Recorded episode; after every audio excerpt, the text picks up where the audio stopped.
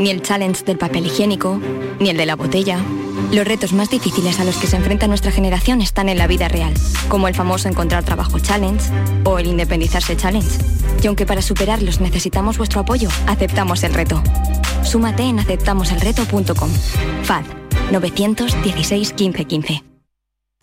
Con Social Energy comienza el año ahorrando hasta un 70% en tu factura con nuestras soluciones fotovoltaicas y vino a la subida de la luz. Además, aprovecha las subvenciones de Andalucía y pide cita al 955-441-111 o en socialenergy.es. Solo primeras marcas y hasta 25 años de garantía. La revolución solar es Social Energy. ¿Estás lesionado? Elige la fisioterapia avanzada de Clínicas Beyman. En Clínicas Beyman ponemos a tu servicio fisioterapeutas de primer nivel equipados con la última tecnología. Nuestra meta es tu recuperación. Somos la fisioterapia oficial de 18 federaciones deportivas de Andalucía. Si necesitas recuperar tu salud, tu rendimiento y tu bienestar, pide tu cita en clínicasbeyman.es. Cierra los ojos e imagina el agua salada rozando tu piel en una playa kilométrica. Imagínate caminando por un sendero mágico o encontrándote en lugares de película. Ahora, abre los ojos y hazlo realidad. Huelva eleva tus sentidos. Entra en turismohuelva.org. Hola, muy buenas tardes. Eh, fíjense, mm, un día en el que estamos ofreciéndoles datos sobre trasplantes y donación en España. Que, bueno, que de alguna forma han superado el bajón que ha supuesto la pandemia de la COVID y que han aumentado en un 8% durante el año 2021. Es sin duda un dato que debemos de tener en cuenta, ser conscientes de ellos y ser conscientes del valor que tiene el modelo español en la donación, en el trasplante y que, bueno, en este caso supera en cuatro veces los índices de donación, en cuatro veces a los que se producen en Alemania, por ejemplo, y dobla el del conjunto de la Unión Europea. En fin, hemos todos de felicitarnos por esto y no queríamos dejar pasar la oportunidad para también desde este programa pues eh, que estamos pendientes también de este asunto, pues señalar este dato y felicitarnos todos un poco, porque además dentro de esa donación en España, Andalucía ha tenido y sigue teniendo cotas absolutamente sensibles, no voy a decir altas, ni voy a decir importantes, sensibles porque sensibilidad humana es lo que hay al fin y al cabo detrás de una donación de órganos. Muy buenas tardes y muchas gracias por estar a ese lado del aparato de radio. Canal Sur Radio te cuida. Por tu salud. Por tu salud con Enrique Jesús Moreno. Bueno, pues aquí estamos en la edición del viernes del programa, que ya saben que nos lleva hasta las seis y media de la tarde y en la que nos acercamos con Paco Flores al mundo de la eh, de lo más eh, puntero en investigación, en medicina y en los titulares más relevantes eh, de la prensa especializada en los últimos días y también destacamos un asunto que tenga que ver, que tiene que ver con la investigación en Andalucía. Y en este caso nos vamos a centrar en la Universidad de Huelva, que ha participado en una investigación internacional de estas que se llaman multicéntricas con 14 países, se ha realizado en diferentes centros y por diferentes grupos de investigación que ha llegado a la conclusión de que el uso de teléfonos móviles o de fijos que sean inalámbricos en personas jóvenes no se relaciona con un mayor riesgo de tumores cerebrales. Vamos a escuchar a la persona, al profesor que aquí en Andalucía, en la Universidad de Huelva, el profesor Juan Alguacil, que ha sido el responsable de este estudio en nuestra tierra. Así que puestos en marcha como estamos, ya nos, queda por seguir la pauta eh, cotidiana que asomarnos a los datos fundamentales de la pandemia a día de hoy en Andalucía. Vuelve a registrar nuestra tierra un alto número de muertes. 28 personas han muerto eh, han bajado los contagios, eh, también lo hace la incidencia del COVID de acuerdo a los datos que registra la, Administración. En concreto, Este viernes son 7.625 las personas contagiadas, eh, cifra de las últimas 24 horas y sensiblemente menor que los 17.500 de ayer. Las personas fallecidas, pues hoy 28, ayer 31, sigue habiendo dolor y muerte con la COVID-19. Estamos en la misma línea eh, toda la semana y en el conjunto de, de la pandemia por COVID-19 en Andalucía, en estos dos años han fallecido, han perdido la vida 11.823 personas. La incidencia sube también por tercer día consecutivo, lo hace en 12 puntos, queda en 1.419 por cada 100.000 habitantes. Y en cuanto a los hospitales, que es lo que más eh, preocupa ahora mismo a los responsables y gestores, eh, atienden a 2.168 personas, 25 más que en la jornada anterior de los que 238 se encuentran en las unidades de cuidados intensivos, una cifra que, es idéntica, no ha variado de, de, de, ayer a hoy. Andalucía está 10 puntos por debajo de la media de presión asistencial en la UCI y la cuarta en hospitalización. Mientras tanto, eh, recordar también que el Servicio Andaluz de Salud ha abierto hoy la vacunación con tercera dosis para los nacidos en los años 83, 1983 y 1984, personas por tanto entre 38 y 39 años.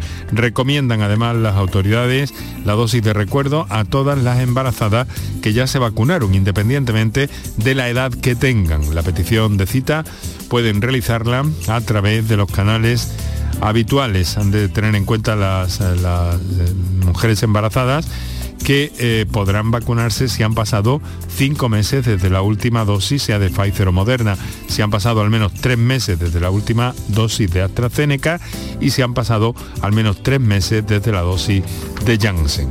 Así que esto es lo que hay con la pandemia, ahora es el momento de adentrarnos en el territorio y nuestro acercamiento al mundo de la ciencia, los titulares más relevantes de los últimos días en el ámbito de la salud y la medicina.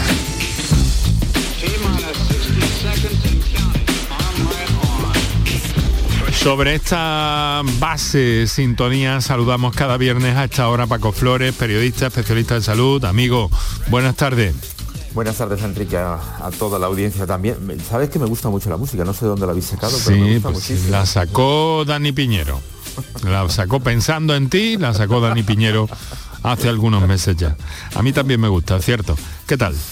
Pues muy bien. ¿Cómo ves, este... cómo ves, lo, cómo ves la cosa? ¿Cómo ves eso de pues... que cada 8 de cada 10 andaluces habremos estado contagiados de Omicron para Yo febrero? lo veo muy probable y lo veo más que probable porque además... Eh, eh, cada día te enteras de más gente a tu alrededor que se la mm. está pasando y esto de, desvirtúa cualquier agenda que tengas programada para los próximos días. Tremendo, de verdad. Ya. Los bueno, colegios, pero, los institutos. Y pero demás. es que lo que pasa es que febrero está ahí a la vuelta de la esquina, sí, Paco. Sí, Eso sí. quiere decir que si en febrero vamos a estar el 80%, a esta altura probablemente estamos ya el 65 o el 70, no sé, no quiero, es una cosa ojo de buen cubero, ¿no? Probablemente eh, los matemáticos dicen que según la, los datos matemáticos y las estrategias matemáticas, a mitad de febrero podremos estar controlando ya esta... Ah, las matemáticas, a las matemáticas. Habla, vamos a hablar de matemáticas y de medicina hoy, por cierto. Luego, luego se lo contaremos. Bueno, vamos a empezar nuestro recorrido por los titulares más granados de todo esto, en un día en el que, eh, pues bueno, hemos conocido los datos de donación y trasplante en nuestro país, pues eh, tenemos que estar atentos a lo que pasa en el mundo y aquí que han trasplantado una vez más eh, por primera vez dos riñones de un cerdo a una persona. Cuéntanos. La clave del éxito, Enrique, radica en la edición genética de 10 genes del cerdo, lo que evita el rechazo al ser injertados en el cuerpo humano. El trasplante de riñones de cerdo modificados genéticamente se ha hecho en un individuo con muerte cerebral, reemplazando los riñones nativos del receptor. Estos resultados positivos demuestran cómo el senotrasplante podría abordar la crisis mundial de escasez de órganos. Bueno, pues lo dejamos en el aire. Primero fue el corazón, ahora lo, los, riñones. los, riñones. Bueno, bacterias, bacterias súper resistentes que mataron en 2019 a más personas que el cáncer y el SIDA juntos. Sí, más de 1.200.000 personas, y es más que probable que muchos millones más, murieron en 2019 como resultado directo de infecciones bacterianas resistentes a los antibióticos. Lo asegura el informe más completo llevado a cabo sobre el impacto global de la resistencia a los eh, antimicrobianos realizado en 204 países. Instituciones médicas advierten que la gravedad del problema es de tal calibre que en 2050 alrededor de 10 millones de personas en el mundo podrían morir cada año a causa de enfermedades que antes eran fácilmente tratadas. Volvemos, volvemos a los órganos de alguna manera, porque en este caso hablamos de un páncreas artificial que valdría para cambiar mm, del todo la vida de, los niños más, más pequeños con diabetes tipo 1.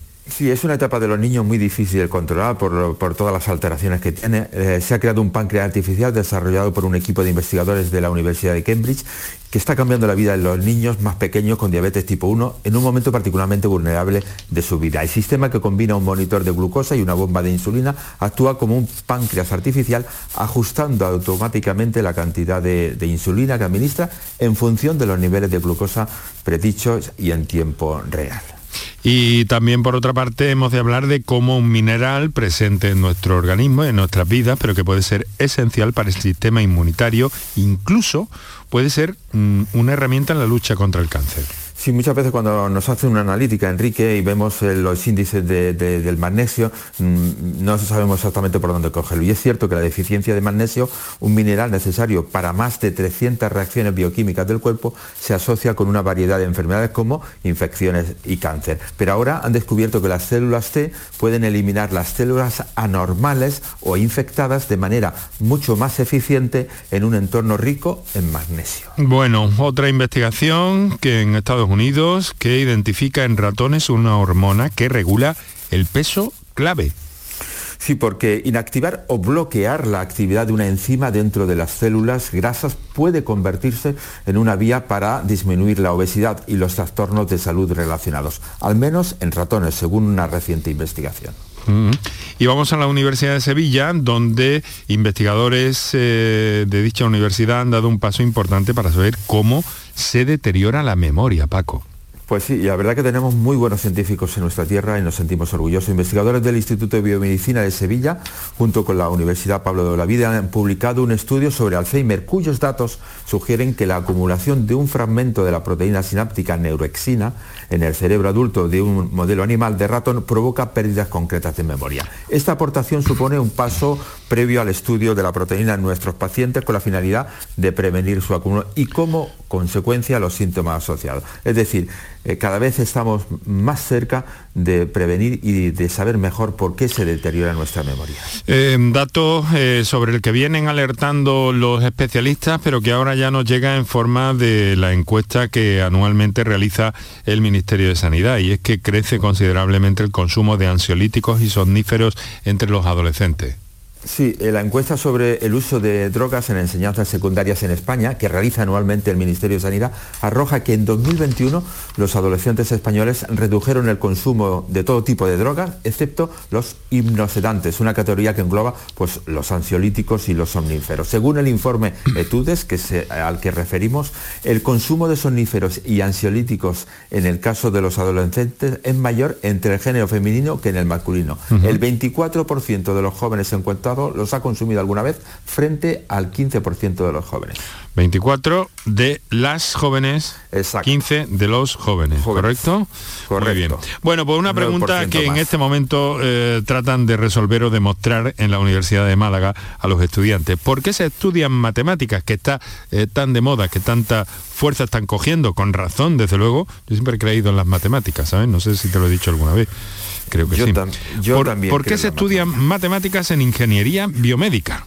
Pues tendemos a pensar que es el ordenador, Enrique, el que resuelve los problemas eh, por nosotros pulsando un botón y que por lo tanto no es necesario profundidad durante la carrera de biomedicina en asignaturas relacionadas con las matemáticas como el cálculo, los métodos numéricos, el álgebra. Sin embargo, son los ingenieros biomédicos los que dan unas órdenes concretas al ordenador basándose sobre todo en sus conocimientos matemáticos para resolver problemas relacionados con la salud de las personas. Problemas tan complejos como, como una radioterapia, por ejemplo. Exacto. O el abordaje. Mm. Exacto. En el caso del cáncer de pulmón, la radioterapia del cáncer de pulmón, mm. utilizan los eh, biomédicos, los ingenieros, modelos matemáticos para aproximarse. Y en muchos otros asuntos. Bueno, vamos a estar a la vuelta de un par de minutos, como mucho, en un punto clave de investigación en torno a esos datos que hemos apuntado, eh, Paco, al principio del programa, en el sentido de que, bueno, hay una investigación internacional en que ha intervenido, en la que ha participado la Universidad de Huelva,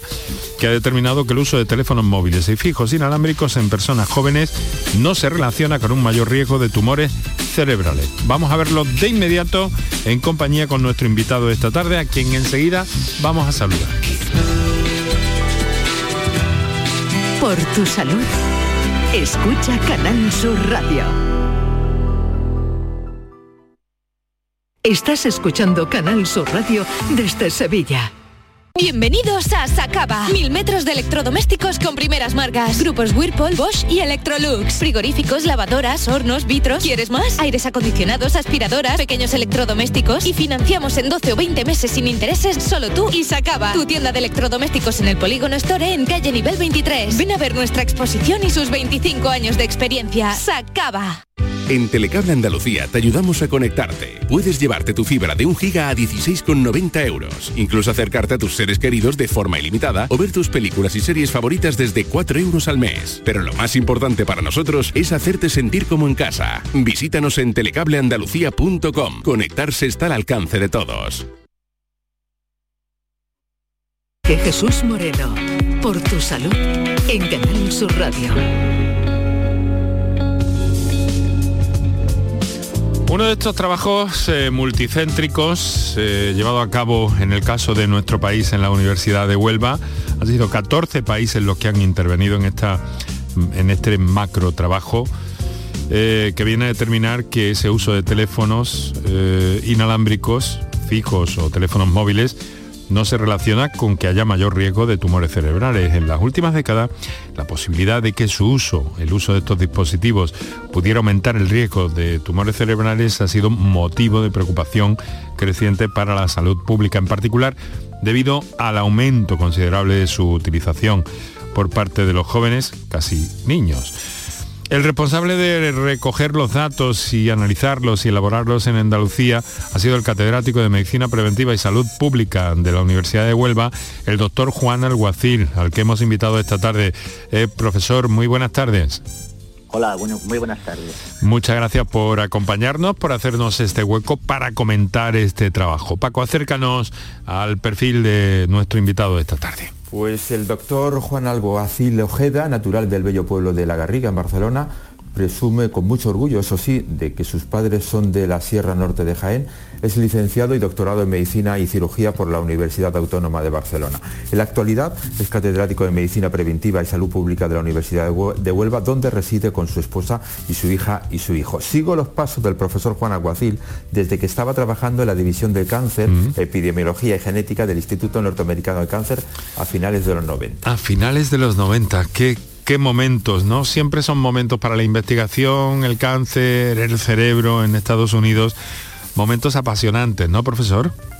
Efectivamente, la verdad es que la experiencia, bueno, de poder investigar en un lugar como el, Instituto Nacional del Cáncer del Gobierno Federal Americano, pues fue, bueno, muy enriquecedora, ¿no? Porque ahí te, encuentras a los mejores investigadores del mundo eh, en esa especialidad, en el cáncer, ¿no? Entonces aprender de los mejores eh, pues bueno, siempre es positivo y, algo que da, ¿no? Ah, para poderlo aplicar. Había dudas, ¿no, profesor? El estudio finalmente determina que el uso de los teléfonos móviles no conlleva mayor riesgo de tumores cerebrales. Eso parece una gran noticia, una buena noticia.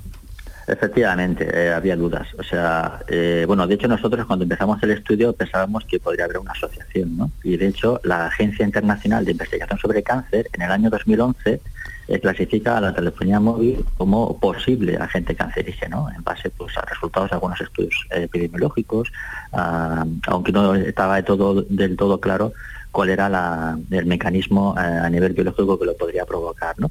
Entonces, bueno, pues eh, conseguimos financiar a través del cuarto programa marco de la Unión Europea pues este estudio, porque la hipótesis de mayor riesgo estaba en gente joven y bueno y para poder reclutar pues 900 niños pues hubo hizo falta pues eh, poner de acuerdo pues a más bueno pues hasta 14 países mm. para llegar pues a esta esta cifra porque son los tumores eh, realmente poco poco frecuentes ¿no? pero los tumores cerebrales son donde habría una mayor exposición ah, por el uso de la telefonía móvil por eso y, y un estudio que requiere un tiempo requiere el paso de un tiempo claro Efectivamente, claro. Ah, estuvimos tres años reclutando eh, la información y luego también eh, hay, que validar la información que se recoge. Claro, ah, aquí como es un tema tan importante y hay tanto interés social, etcétera, y aparte de que bueno, la telefonía móvil, todos sabemos las ventajas, ¿no? Ha cambiado la vida de, la sociedad, ¿no? el, poder, utilizar los teléfonos móviles, ¿no? Ah, entonces, bueno, pues es un tema es un tema delicado y intentar hacer las cosas lo mejor posibles, ¿no? Entonces, para recoger la información pues eh, cotejábamos la información que nos, nos decían las personas eh, con sus compañías de proveedores de teléfono para ver si coincidían las llamadas, el número de llamadas y las horas. También ah, eh, preguntábamos pues qué modelo de móvil utilizaban, ¿no? Porque en función del móvil, del modelo, pues puede tener la antena en un lugar u otro, porque la antena es la principal fuente de exposición. También preguntábamos sobre cómo, cómo, qué hábitos tenía de uso del móvil, ¿no? Si se lo ponía en aquel lado de la cabeza, cuánto inclinaba el móvil o lo ponía delante de la, de la boca, porque la distancia respecto y la posición en la que pones el móvil respecto del cerebro eh, es un determinante importante de la cantidad de irradiación que se absorbe por parte del cerebro. Entonces, construir todos estos modelos de, para intentar pues saber eh, eh, calcular de una forma lo más exacta posible qué partes del cerebro eran las que están absorbiendo más energía, ¿no? Y luego comprobar también, ah, pues con las imágenes de los tags, etcétera, eh, las localizaciones de todos esos tumores, pues bueno, pues digo que para ver si coinciden o no. Paco. Eh, doctor, estamos hablando de que el uso de, los móviles, de los dispositivos electrónicos, como puede ser los teléfonos inalámbricos, no eh, conlleva mayor riesgo de tumores cerebrales. ¿Eso no quita que pueda provocar algunos otros trastornos en nuestra salud? Efectivamente, efectivamente, es otro, las reacciones, nosotros nos hemos limitado a estudiar básicamente los efectos de las reacciones anualizantes sobre el cáncer, ¿no? Ah, porque bueno, es eh, lo que nosotros consideramos un efecto de salud más relevante, pero por supuesto las reacciones no ionizantes pueden provocar otros efectos, por, ejemplo, pues por la proximidad, por ejemplo, por cefalea, irritabilidad, falta de concentración, ah, que también bueno, podrían ser atacables, ¿no? Ah, pero nosotros entramos en, lo que pensábamos que era más, más importante que, ser, que el cáncer. Profesor Alguacil, eh, mm, bueno, son 14 países, eh, cuéntenos un poco, mm, bueno, la organización ya hemos visto que es compleja, complejísima, ¿no? Pero ¿cómo se impulsan este tipo de trabajos eh, multicéntricos con diferentes puntos y focos para contrastar bien la, información? ¿Y quién está interesado en conocer los resultados de este tipo de trabajos? ¿Sociedades científicas o en definitiva? Cuéntenos. ¿Cómo, cómo, se, ¿Cómo se financia todo esto también? Bueno, en primer lugar también, antes de que me olvide, quiero felicitaros por haber, bueno, por el programa, por supuesto, que es muy importante la población científica de la población general, como hacéis vosotros, y luego también por haber seleccionado este estudio, porque lo normal es que los medios de comunicación se interesen por estudios en los que se busca un poco el sensacionalismo, se encuentra alguna asociación, algo malo, ¿no? Y vosotros, bueno, pues habéis, mm, creo que acertado en, en, bueno, pues en elegir un estudio en el que eh, el tema es importante independientemente del resultado o no. Entonces, bueno, eso sí que lo quería decir. Muchas y, gracias. Y ahora ya, y ahora ya sí, porque tenemos poquito tiempo, profesor, se lo ruego. Sí, pues bueno, básicamente la iniciativa viene de la que era responsable, eh, de la mujer, la investigadora que era responsable de la del Laboratorio de Radiación y Cáncer de la Agencia Internacional de Investigación sobre el Cáncer de la Organización Mundial de la Salud. Ella, digamos que la, la Mundial de la Salud tiene interés en saber si las radiaciones eh, pues provocan cáncer, la telefonía móvil, entonces desde allí se montó eh, el estudio y se contactó pues a los principales investigadores a nivel mundial especializados en este tema para bueno pues una reunión y, allí pues intentar eh, diseñar y, organizar y coordinar pues cómo podíamos reclutar utilizando todos un mismo protocolo pues a, los recuerdos de información necesaria para el estudio. Eh, tenemos muy poquito tiempo. Oh, Paco, ¿por qué no preguntas tú esa curiosidad que nos han transmitido también eh, y que puede ser relevante, ¿no? a propósito. Yo, tenía, los padres dicen que no pueden aguantar a los hijos en casa si no dejan el móvil o la play. ¿No hay solución en este círculo vicioso, doctor? Menos de un minuto, doctor. Claro, muy poca solución. A ver, aquí lo importante no es que no es que haya un efecto nocivo por utilizar el móvil, sino es lo que dejan de aprender, lo dejan, lo que dejan de interaccionar por el, por el hecho de estar parados, quietos, sentados sin, uh, sin hacer nada, ¿no? Hmm. Ese, es el, ese es el problema. Entonces, claro, aquí recomiendo, pues claro, la, la, Asociación Americana de Pediatría hace unas recomendaciones de que antes de los dos años nada de pantallas, y según van creciendo, pues un máximo de hasta, hasta dos horas. ¿no? Y una curiosidad eh, técnica que nos han dicho que probablemente pueda contestarnos. ¿Cuál es el momento en el que cualquier dispositivo móvil emite más eh, energía, más radiación? ¿Cuando se descuelga o cuando estamos hablando? No, no, cuando en el momento de descolgar. En el momento de iniciar la llamada, eh, ahí es donde hay más hay más intensidad. No sé si recordáis a lo mejor alguna, os ha pasado alguna vez de que cuando estáis viendo la tele, a veces empieza a ver, notáis interferencias Ah, y enseguida pum, uh, recibir la llamada del teléfono. ¿no? A lo mejor también tendría, habría que tener precaución y alejar el teléfono un poco con el brazo hasta donde sea posible, de la cabeza por lo menos. Bueno, muchas gracias. Profesor Juan, ah, eh, profesor Juan Alguacil Ojeda, catedrático de Medicina Preventiva, Salud Pública, Universidad de Huelva, Paco Flores, muchas gracias, hasta la próxima. Buen fin de semana. Y aquí en la radio hemos estado Antonio Carlos Santana, Manuel Viedma y Enrique Jesús Moreno, que les habló encantado. Feliz fin de semana.